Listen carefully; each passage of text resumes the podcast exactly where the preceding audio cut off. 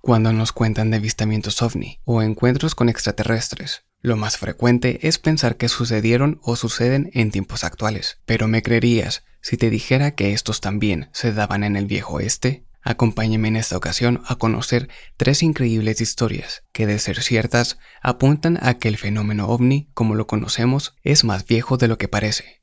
Bienvenidos a...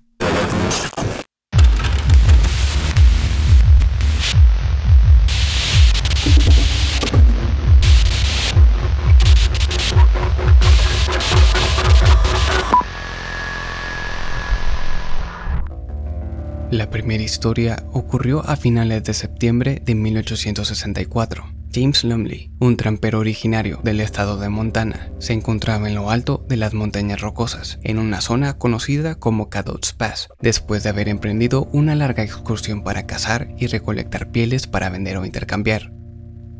Una noche, justo después de la puesta de sol y después de que el cansado trampero terminara de montar su campamento, Lumley notó algo extraño en el cielo, un objeto brillante. Parecía estar entrando en la atmósfera terrestre, justo por encima de él. El objeto era un cuerpo brillante y luminoso que se movía con gran rapidez en dirección hacia el este. Aproximadamente 5 segundos después de haber divisado al objeto, este explotó, fragmentándose en mil pedazos, produciendo un destello de luz igual al de una detonación grande de TNT. Momentos después, Lumley sintió y escuchó una tremenda explosión que sacudió el suelo bajo sus pies, seguida de una escalofriante onda expansiva que arrasó el bosque con un fuerte estruendo. De repente, el aroma del bosque se vio invadido por un inconfundible olor a azufre, similar al que produce la pólvora al quemarse. Lumley estaba seguro de que aquel objeto se había estrellado entre las montañas, causando este impresionante estallido, pero siendo ya de noche y no queriendo exponerse a resultar herido, decidió permanecer en su campamento y a esperar a primera hora del día siguiente para salir a investigar. Así lo hizo, y lo que encontró fue asombroso empezando a 3 kilómetros de su campamento y continuando hasta donde alcanzaba la vista, se extendía un camino de destrucción a través del bosque, en el que se veían grandes árboles arrancados por completo de raíz y tirados por el suelo. Asimismo, las cimas de las colinas, que un día antes estaban repletas de vegetación, ahora estaban libres de ella. Lumley, intrigado, siguió el rastro de destrucción hasta dar con el misterioso objeto que había visto explotar la noche anterior. Ahí, justo en la ladera de una montaña, se encontraba lo que describió como una enorme roca. Sin embargo, tras una inspección más detallada, pronto se dio cuenta de que tal vez existía la posibilidad de que ese objeto no fuese un meteorito. Lumley afirmó que el objeto estaba claramente dividido por compartimentos, añadiendo que en diferentes partes del interior este estaba tallado con lo que parecían ser jeroglíficos, similares a los de las antiguas inscripciones egipcias. Lo último que el hombre describió sobre este extraño incidente es que el lugar del impacto estaba rodeado de fragmentos de cristales rotos y de una misteriosa sustancia líquida desconocida para el curioso trampero. Asombrado por el panorama y sin saber qué hacer con su descubrimiento, el hombre simplemente regresó a su campamento y retomó sus actividades de caza, volviendo al pueblo como si nada hubiera pasado. Pero días después, pensando que sería una buena idea contarle a alguien sobre lo que vio, se contactó al Cincinnati Commercial para compartir su fascinante historia. Mi fuente de este relato es el libro The Real Cowboys and Aliens, UFO Encounters of the Old West, escrito por Noé Torres y John Lee Antes de continuar con la siguiente historia, los invito a seguirnos en redes sociales. Ahora sí, continuamos. el 25 de noviembre de 1896, mientras salían en carruaje de Lodi, California, hacia la feria de cítricos en el pueblo de Fresno, el coronel H.G. Shaw y un joven de nombre Camille Spooner se toparon con tres seres extraños de alta estatura de pie junto a la carretera. A la distancia, justo detrás de ellos, un enorme objeto volador con forma de cigarro flotaba silenciosamente sobre la superficie del canal de Woodbridge. Según Shaw, estos seres medían un poco más de 2 metros de altura y eran muy delgados, con manos pequeñas, dedos sin uñas y pies que eran el doble de largos que una persona normal y que funcionaban de forma similar a los pies de un mono. El coronel añadió que los individuos no llevaban ropa, pero sus cuerpos estaban cubiertos por lo que parecía ser una suave y fina felpa. En cuanto a otras características, el coronel Shaw comentó, Sus cabezas no tenían cabello, las orejas eran muy pequeñas y la nariz tenía la apariencia de marfil pulido. Los ojos también eran grandes y lustrosos, la boca sin embargo era muy pequeña y parecía que no tenían dientes. También eran extremadamente ligeros. Con respecto a esto, Shah aclaró. Cuando uno de ellos se acercó a mí, lo toqué y poniendo una mano debajo de mi codo, lo levanté del suelo sin mayor esfuerzo. Si tuviera que adivinar, diría que el peso de la criatura era menos de medio kilo. El coronel Shaw intentó comunicarse con estos seres, pero ellos parecían no prestarle atención alguna, ya que se comunicaban solo entre ellos hablando en un idioma ininteligible. Para hacer el encuentro aún más extraño, los seres traían consigo algunas herramientas, entre las cuales estaban un equipo personal de respiración y lo que parecía ser un tipo de lámpara en forma de huevo. Este equipo de respiración consistía de una bolsa pequeña ubicada debajo del brazo izquierdo de cada individuo. Esta tenía una boquilla, por la cual los seres inhalaban algo que hasta la fecha sigue siendo un misterio. La lámpara, por otro lado, también llamó la atención de los hombres, ya que era un objeto pequeño, que al ser sostenido por los humanoides emitía una luz intensa que extrañamente Shaw menciona no producía ceguera y se podía ver directamente sin causar algún efecto en los ojos.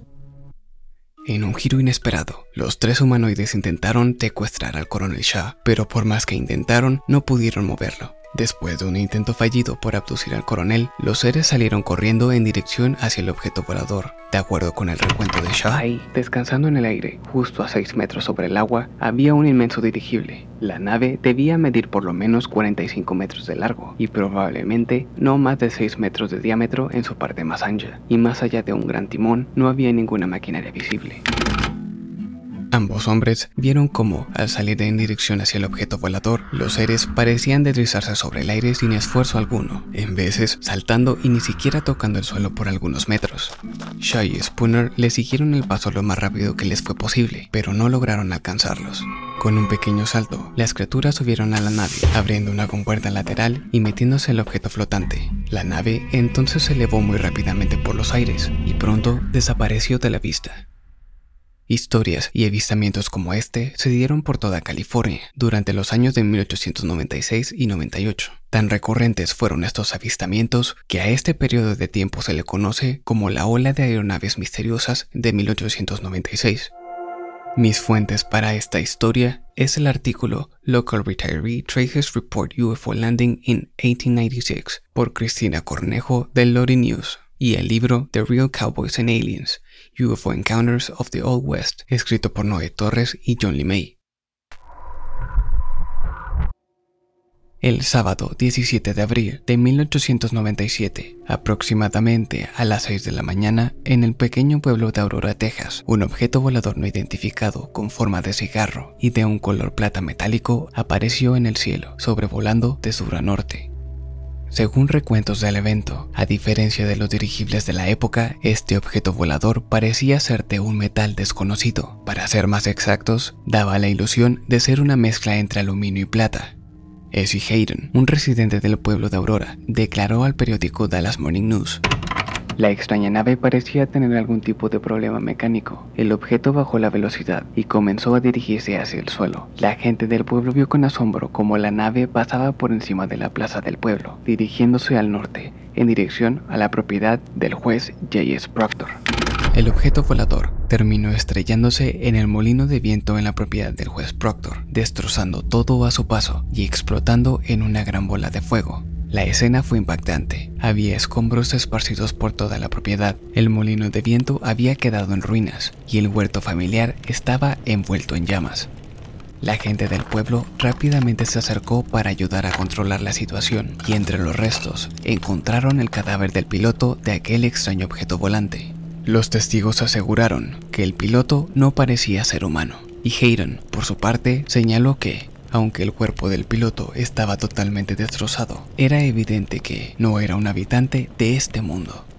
Agregando al misterio, al inspeccionar el cadáver, la gente encontró que el humanoide cargaba consigo algunos papeles escritos en un idioma desconocido, cuando la noticia llegó a los pueblos aledaños, carruajes llenos de curiosos llegaron a observar el lugar del accidente. Incluso se dice que varios de los asistentes se llevaron restos de la nave como souvenir, pero hasta la fecha ninguna evidencia recolectada ha salido a la luz.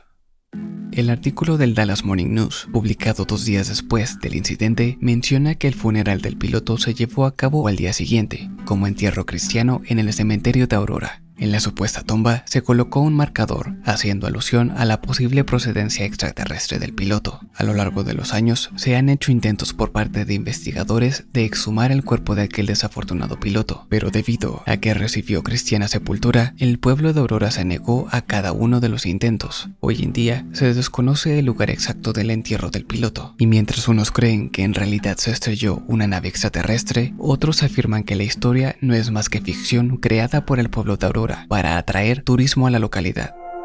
Mis fuentes para este artículo son el artículo Nearly 120 Years After Alleged UFO Crash, Small Texas Town is All About Aliens, escrito por Christopher Connolly, publicado por Kara News, y el libro The Real Cowboys and Aliens, UFO Encounters of the Old West, por Noé Torres y John Lee May. Gracias a estas historias podemos darnos una idea de algunos de los diferentes tipos de avistamientos que se daban en el viejo oeste. En la primera historia escuchamos sobre el impacto de un posible objeto volador no identificado sin rastro de tripulantes. En la segunda, escuchamos un posible encuentro con extraterrestres. Y por último tuvimos una mezcla de los dos, teniendo un impacto ovni con un tripulante que desafortunadamente perdió la vida. Obviamente se desconoce la veracidad de estos incidentes, pero no cabe duda que son eventos interesantes que nos ponen a pensar si en realidad existen seres de otros planetas entre nosotros. Gracias por acompañarme. Nos vemos en otro episodio.